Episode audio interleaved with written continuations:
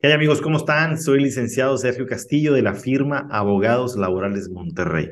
Pero antes de entrar al tema del día de hoy, te quiero recordar que ya está nuestro podcast a tu disposición. Tanto en Apple como en Spotify nos puedes escuchar. Pero bueno, vamos a entrar un poco al tema del día de hoy acerca de la prescripción. Un término que quizás ya hayas escuchado, sobre todo si eres estudiante de Derecho, si eres un abogado recién egresado. Pero yo quisiera ver el tema un poco más práctico. La Ley Federal del Trabajo aquí en México en los artículos 516 y 518 contemplan esta figura jurídica. ¿Qué significa prescripción? Bueno, yo trataré de darte una descripción que no es precisamente el diccionario, pero que me gusta a mí. Pudiéramos definirla como una, es una figura jurídica, la prescripción, que establece el límite temporal para que un trabajador pueda ejercer sus derechos, pueda reclamar algún derecho laboral con su patrón. Y bueno, yo creo que ahorita hablando del artículo 516 y 518, pudiéramos decir que hay dos prescripciones o hay dos modalidades de la prescripción que son las que se, usan con mayor frecuencia en cualquier caso de índole laboral. Número uno, el trabajador es injustamente despedido o bien se le rescinde el contrato de trabajo. ¿Ok? Entonces, cuando el trabajador va a accionar en este tipo de circunstancias, tiene dos meses para hacerlo. Ahora, precisamente con la reforma laboral que todos ya conocemos, con la llegada de los jueces laborales y los centros de conciliación tanto estatales como federales de nueva creación, bueno, pues las cosas han cambiado un poco. Ahora el trabajador cuando lo, cuando lo despiden o cuando le rescinden el contrato, pues tiene que ir precisamente en la gran mayoría de los casos, porque hay excepciones, a los centros de conciliación. Ok, entonces tú trabajador tienes dos meses para demandar cualquier derecho que creas que es para ti, cualquier derecho que, que tú sientas que puedes reclamarlo. ¿Ok? Entonces, si tú vas a reclamar 20 días por año, indemnizaciones, prima de antigüedad, etcétera, a través de una demanda, ya sabes que tú tienes dos meses. Ahora, fíjate, trabajador, ¿qué dice la ley? Que si tú vas al centro de conciliación y presentas precisamente tu solicitud, ese periodo se va a suspender. Por poner un ejemplo, si tú tienes dos meses transcurre un mes en el que tú estás esperando eh, llegar a un arreglo con tu patrón y no llegas a nada, entonces presentas la cita a través del centro de conciliación, más bien la solicitud para que, para que se sea citado el patrón y tú ya nada más te quedaste con un mes de los dos. Cuando se, se hace este, este proceso ante el centro de conciliación, y por poner un ejemplo, no llegas a ningún arreglo y te dan la constancia de no conciliación o constancia de no arreglo, bueno, pues tú todavía tienes un mes más para presentar tu demanda. Pero fíjate, en alguno de los casos, este tipo de espera que el trabajador está haciendo para ver si puede conciliarse por su cuenta, le está jugando en su contra. ¿Y por qué les digo esto? Bueno, porque si tú trabajador te esperaste un mes y medio o un mes y tres semanas y te vas al centro de conciliación, sí se va a suspender tu periodo y te va a quedar todavía una semana. Pero créelo que para poder hacer una demanda como se hace en el día de hoy, que van acompañado también de las pruebas, es bastante complicado y se te puede ir el término. Volviendo a la definición de lo que viene siendo la prescripción, que es un tiempo que existe para que tú actúes, bueno, pues la consecuencia jurídica que, se, que, que seguiría en el caso de que un trabajador no aproveche esos dos meses o no cumpla, bueno, pues que sus derechos están prescritos. ¿Qué significa esto? Bueno, pues que si un trabajador presenta una demanda a los dos meses y medio, pues simple y sencillamente no va a tener ninguna eficacia jurídica. Está prescrita la acción, no tienes derecho a nada. ¿Ok? Entonces, la recomendación que yo les doy a todos ustedes es no se esperen absolutamente nada. Yo creo que en una semana, como mucho, tu trabajador puedes definir directamente con el, con el departamento de RH en este caso, o con tu, o con tu patrón directamente, ¿verdad? Si, si es que sí te va a pagar, si es que sí te vas a llegar a un arreglo, Eh, me ha tocado muchos clientes que llegan conmigo y me dicen, Lee, es que el, patrón me dijo que me iba a resolver, que viniera el próximo mes y luego que volviera a venir. Ya para cuando acuerdan, ya llevan tres meses. Y bueno, pues lamentablemente ya no se puede tomar el caso porque simple y sencillamente se perdería el tiempo. Estamos hablando ahorita del de periodo de prescripción para ejercer una acción sobre una indemnización, ¿ok? Hablando de un despido o una rescisión de contrato. Como quiera que sea, recuerden ustedes que aunque tú trabajador renuncies, tú tienes derecho a algo que se llaman derechos irrenunciables. Los derechos, los derechos irrenunciables son aquellas cosas que tú generaste, aquellos derechos que no puedes renunciar aunque lo pongas por escrito. Hablando de vacaciones, de prima vacacional, de aguinaldo, eh, fondo de ahorro, bonos de despensa, sueldos que no te hayan pagado, esos son derechos irrenunciables. Pero, aquí viene el gran pero, también prescriben, ¿sí? Tú tienes trabajador nada más un año para poder reclamarlos.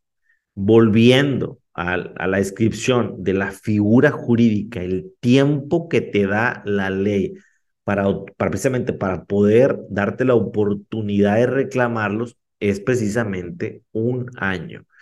Entonces, tú trabajador tienes que estar muy consciente de que si no reclamas algo como esto, obviamente vas a perder el derecho. Y te lo, y te lo digo porque me ha tocado a muchos casos en donde los trabajadores vienen y me dicen, Lick, fíjate que yo renuncié en el 2008. No, pues ya no, obviamente que ya no. Oye, Lick, fíjate que me, me despidieron en junio pasado, ya estamos en, en febrero de este año, pues obviamente que ya no tienes derecho a ciertas cosas, ciertos conceptos. Entonces, volviendo al tema, rápidamente tu trabajador, yo te recomiendo que rápidamente te acerques ante los tribunales laborales, hagas tu solicitud a través de, de tu abogado, a través de la Procuraduría de la Defensa del Trabajo. No vayas solo, número uno, no vayas solo. O sea, muchos trabajadores creen conocer la materia, pero no se dedican a eso. o sea, tomen un, tomen un asesor, ya sea un asesor que sea público como la Procuraduría o un asesor privado como lo somos nosotros los, litigantes. Una vez que ya tienes un asesor, ahora sí, date la tarea de hacer el trámite para que te den tu citatorio, le manden la cita a la empresa y se suspenda el periodo de la prescripción. Ahora sí, con toda la tranquilidad del mundo, que se le mande citar, que el, el patrón no lo encuentran, el, el, actuario no dio con el domicilio, lo que quieras que pueda suceder. Pero el, pero el tiempo de, de, de, tu de la prescripción en los dos meses no están corriendo, simple y sencillamente están suspendidos. Ahora, la ley dice que el periodo eh, de conciliación no podrá durar más de 45 días, pero no estamos hablando de el, momento en el que se le está notificando al patrón. Entonces, no correría todavía el término porque todavía no se abre esa etapa conciliatoria. Entonces, tienes tiempo suficiente trabajador para poder pensar bien las cosas, para analizarlas, pero ya se suspendió tu periodo de prescripción. Rapidísimo, al cabo de una semana, te estás presentando al centro de conciliación y se está suspendiendo ese, ese periodo que te estoy diciendo. Ahora, es muy importante aclarar un punto. Muchos trabajadores dicen, ¿sabes qué? Yo no quiero tener un mal récord. Yo no quiero demandar. Me espero, me espero, me espero. Ya para cuando acuerdo, ya se me fueron los dos meses, ya no puedo hacer absolutamente nada. Entonces, trabajadores, hay una diferencia muy grande, hay una diferencia muy notable entre lo que viene siendo mandar un citatorio, ¿sí? entrar a una audiencia prejudicial, que precisamente el video pasado estábamos hablando de las audiencias prejudiciales, le dimos un enfoque patronal, pero claro que con todo gusto voy a hacer un video para que los trabajadores también sepan qué esperar eh, precisamente en ese tipo de audiencias. Entonces, tú trabajador estás entrando en un periodo de una audiencia prejudicial, en un periodo conciliatorio, como dice la ley eso no significa que estás demandando, ¿ok? En un futuro no te va a afectar absolutamente nada en ningún trabajo, Nadie va a poder dar una mala referencia tuya porque tenías cierta, ciertas inquietudes, ciertas discrepancias con tu patrón y te atreviste a mandar un citatorio. Bueno, eso yo creo que es total y completamente natural. Eh, acuérdate que, que ahora lo, lo, que lo que son los centros de conciliación, pues precisamente para eso están, para tratar de ayudar a las partes a que no lleguen con un juez laboral, a que no llegue el asunto a una demanda.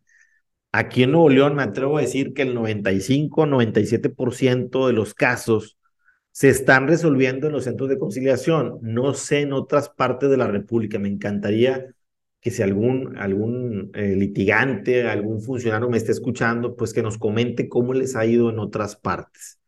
Ya en, en fechas anteriores tuve por aquí una plática, una entrevista con el licenciado Daniel González Gaitán, que es el director del Centro de Conciliación, perdón, el director del Centro de, sí, del Centro de Conciliación Estatal aquí en Nuevo León pero no, no lo he vuelto a invitar y próximamente lo voy a invitar. Licenciado Daniel, si me está escuchando, pues pronto te voy a echar un telefonazo, porque sí me gustaría que nos cuentes cómo les ha ido, que nos cuentes cuál ha sido las situaciones que se han dado al interior de las pláticas conciliatorias. Bueno, yo siempre soy muy preguntón, a lo mejor porque tengo precisamente el canal y me gusta estarles informando qué es lo que está pasando. Y muy frecuentemente yo le, yo le pregunto a los conciliadores, oye, ¿cómo les ha ido? ¿Cuántas se arreglan? ¿Cuántas no? Y ellos lo que me dicen es, casi todo se arregla. Y las únicas que no se arreglan, las únicas situaciones laborales que no se están arreglando, son en su mayoría, en su mayoría, o sea, casi todas, por así decirlo, son de aquellos abogados litigantes que ya en la Junta de Conciliación eran complicados, eran difíciles de tratar con la autoridad, eran aquellos que piden más de lo que marca la ley, es aquellos que piden cosas que, pues que piden un 100% como si el juicio ya estuviera ganado y el juicio todavía no empieza. Yo creo que mi recomendación para ustedes, si tienen una situación de índole laboral, es acércate con un abogado de tu confianza, yo no voy a decir quién es bueno y quién es malo, cuál es bueno y cuál es malo, cuál es blanco y cuál es negro. Yo creo que eh, no hay abogados buenos, no hay abogados malos. Todos, todos somos abogados y, y, y todos buscamos en general el bienestar de nuestro cliente. Al menos así lo veo yo. Yo nunca estoy viendo la parte económica, cuánto me voy a ganar con un cliente. Eso es, eso es burdo, es absurdo. Yo siempre lo que estoy tratando es de ayudar a mi cliente, de ayudarlo a que se solucione su situación. Si el cliente tiene mucha antigüedad, pues claro que vamos a estar pidiendo una cantidad alta. Si el cliente tiene pocos meses, pues claro que voy a estar abierto a una cantidad que obviamente sea, eh, pues puede ser pequeña, pero que puede ser justa para un, para un trabajador. Entonces, a lo que yo te quiero invitar a ti, trabajador, es que cuando busques a un representante legal, antes de que digas, sí, está bien, a ver, pregúntale, ¿cómo te manejas?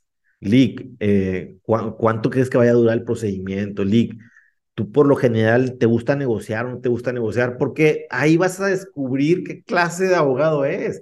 Muchísimas, muchísimas, en muchísimas ocasiones a mí me toca eh, abogados que llegan y dicen, no, yo no quiero arreglar, vamos a pelear. Por eso, pero el trabajador sí quiere arreglar, ¿sí? Incluso me ha tocado cuando he ido, pues también, obviamente, como ustedes sabrán, también litigo por parte de las empresas, digamos que mitad de mis clientes son empresas y mitad de mis clientes son trabajadores, y a veces las, las, las, em, como, como abogado de empresa, como abogado empresarial, me ha tocado hacer unos ofrecimientos extraordinarios, por así decirlo, a un trabajador. Y el trabajador dice, sí, sí lo acepto, y el abogado dice, no, yo quiero que me pagues, además de eso, los salarios caídos de un año, porque el pleito lleva un año oye, espérame, pero no me has ganado el proceso, o sea, todavía faltan cuatro, cinco, seis años. Y resulta que el trabajador dice, bueno, pues ya me convenció mi, abogado y vámonos a largo, a lo que tope. Y al último llega un amparo y se pierde el asunto completo. El trabajador no se lleva absolutamente nada, más que vacaciones, primas vacaciones de aguinaldo, punto. Y ya peleó cuatro o cinco años cuando ya le habías ofrecido una cantidad excelente 10, 20, 30, 100 mil pesos, lo que sea, olvídate de eso. El tema aquí es el hecho. Entonces, trabajadores, ustedes tienen que analizar las cosas. El representante legal nada más te está representando, pero ¿qué significa ser un representante legal? Significa que está representando tus intereses y tu palabra. Por eso te digo, ¿qué es lo que tú quieres? ¿Qué es lo que tú estás buscando en un procedimiento laboral? Que se castigue moralmente al patrón por lo que te hizo. Pues claro que no va a suceder, no estamos en Estados Unidos, allá sí pudiéramos hablar de, un, de una condena moral, ¿verdad? pudiera ser, porque los tribunales se manejan de una manera muy distinta. Aquí en México no, aquí en México son pesos y centavos. Entonces, bueno, pues volviendo al tema de la prescripción, no dejen que se les escape estos términos, no se esperen, no se esperen trabajadores dos, tres, cuatro, cinco semanas, no, inmediatamente Acérquense al tribunal si ustedes tienen sus dudas, acérquense con un abogado de su confianza. Si obviamente están aquí en Monterrey, pues con todo gusto yo los puedo apoyar, incluso fuera de la República, muchos trabajadores con esto de, de, la tecnología, pues claro que muchas personas que se encuentran en una situación de vulnerabilidad, que se encuentran pasando por un mal rato laboral, me están buscando y estoy para servirles. Obviamente eh, acordamos una hora, acordamos una cita, una consulta por videollamada, por Zoom, por WhatsApp, etcétera. Y yo con gusto les ayudo a analizar su situación. Nunca en contra de sus intereses, nunca a favor de mis intereses como abogado, siempre buscando la mejor salida para ustedes como trabajadores. Y bueno, con esto concluyo el video del día de hoy. Espero te sea de mucho agrado Abrazo para todos. Buen día.